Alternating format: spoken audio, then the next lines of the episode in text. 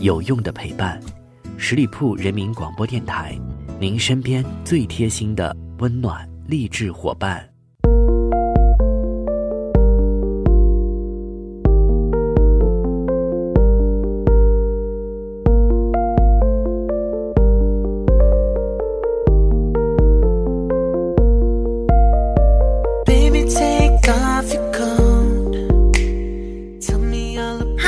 亲爱的耳朵们，欢迎你们继续收听十里铺人民广播电台的精彩节目。现在来到的是出发吧好奇心，我是你们的老朋友晶晶。今天节目中呢，我们要来聊到的话题就是夫妻相。在生活当中，我们经常会听到有关一些夫妻相的说法，就是说，当夫妻长时间在一起生活的话，会相互的越长越像。有一部分的朋友对这种说法可能是不屑一顾的，但是最近的一则新闻却让大家不得不吃了一大惊。国内知名的生物工程学家尹华就认为，两个人接吻十秒就会交换八千万个菌群。夫妻相之所以会产生，就是因为两个人的菌群随着经常的接吻而趋于一致。而且这个观点以前也曾经被中国工程院副院长樊代明院士提出过。如此说来，以后帅哥美女的香吻可要升值了，人家那可是美容吻。那另一方面，容貌长得差点的同学，岂不是要悲剧了？关系到大家幸福的事情，我们是从来都不敢马虎的。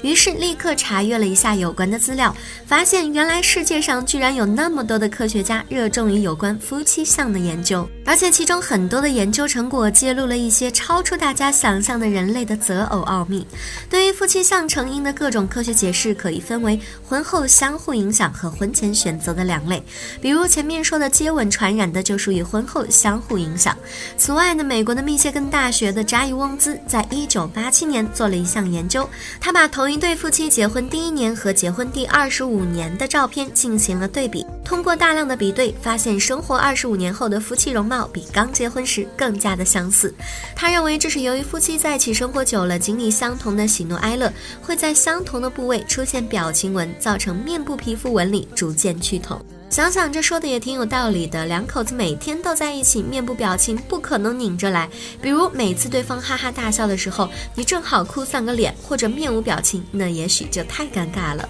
不过更多的科学家还是认同婚前选择说，即夫妻相是由于人们的潜意识里倾向于寻找和自己长得相似的异性结婚。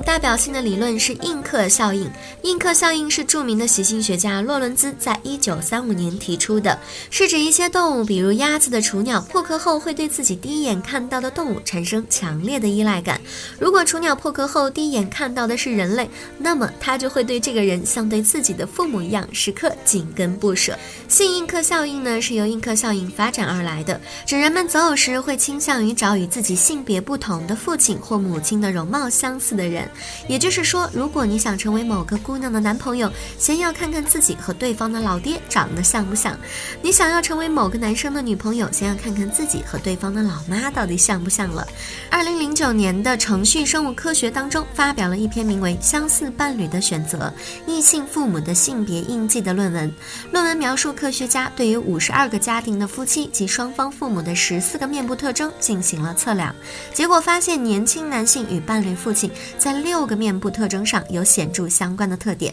年轻女性则与伴侣母亲有着更多的相似特征。如果和配偶的父亲或母亲有很多的相似之处，自然也会和配偶的容貌有相似之处了。另外，还有一种科学观点认为，人人都是自恋狂，归根结底，大家还是瞧自己最顺眼。二零零九年，《神经》杂志发表了一篇名为《相似面孔在大脑中隐性可信度评级》的论文。科学家研究发现，人们在看到和自己相似的面孔。时，大脑的内侧前额叶、腹侧额下回和腹侧额中回会被激活，让人潜意识里产生对对方的信任感。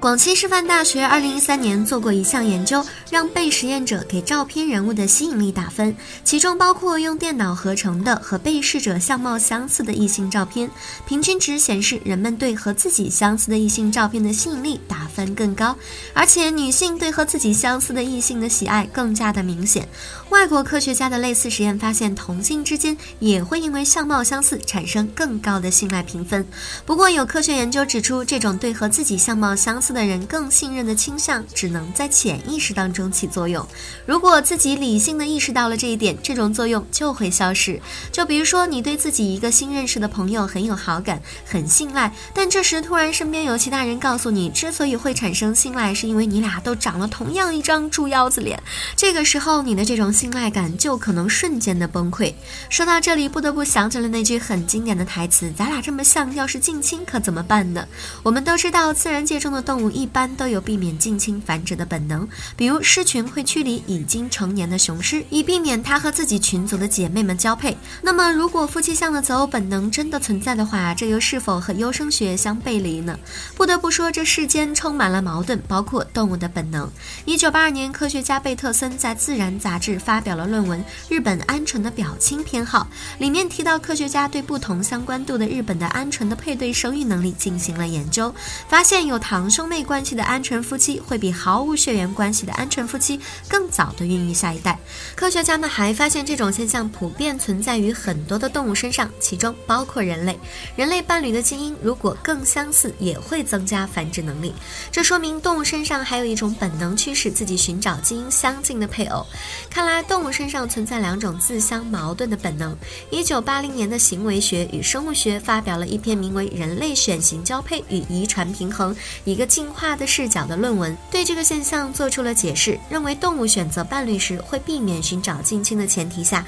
尽量寻找和自己基因相似的伴侣。这种行为可能是因为和基因相似的伴侣及所生的后代一起生活会更好相处。想象一下，如果你面对三个异性，分别是三种人：黄种人、黑人、白人，如果容貌、身材、经济条件、文化背景、性格、学历等一切因素都相差不大，让你选择一个做配偶，你是否更倾向于？黄种人呢？不过最后需要指出的是，根据江西师范大学对相貌相似夫妻组和非相似夫妻组的婚姻满意度调查来看，相貌相似夫妻并不会生活得更加幸福。所以说，科学家的观点假设总是很多，大家找对象的时候还是要自己拿主意才好啊。好了，以上就是今天节目的全部内容了。再次感谢朋友们的聆听。如果你对我的节目有什么好的意见建议，欢迎在下方留言，我看到的话呢也会及时的回复大家。同时还要继续欢迎朋友们来关注注。我们十里铺人民广播电台的微信公众号，每天都会有精彩内容分享给大家。好了，我们下个周五再会吧，周末愉快，拜拜。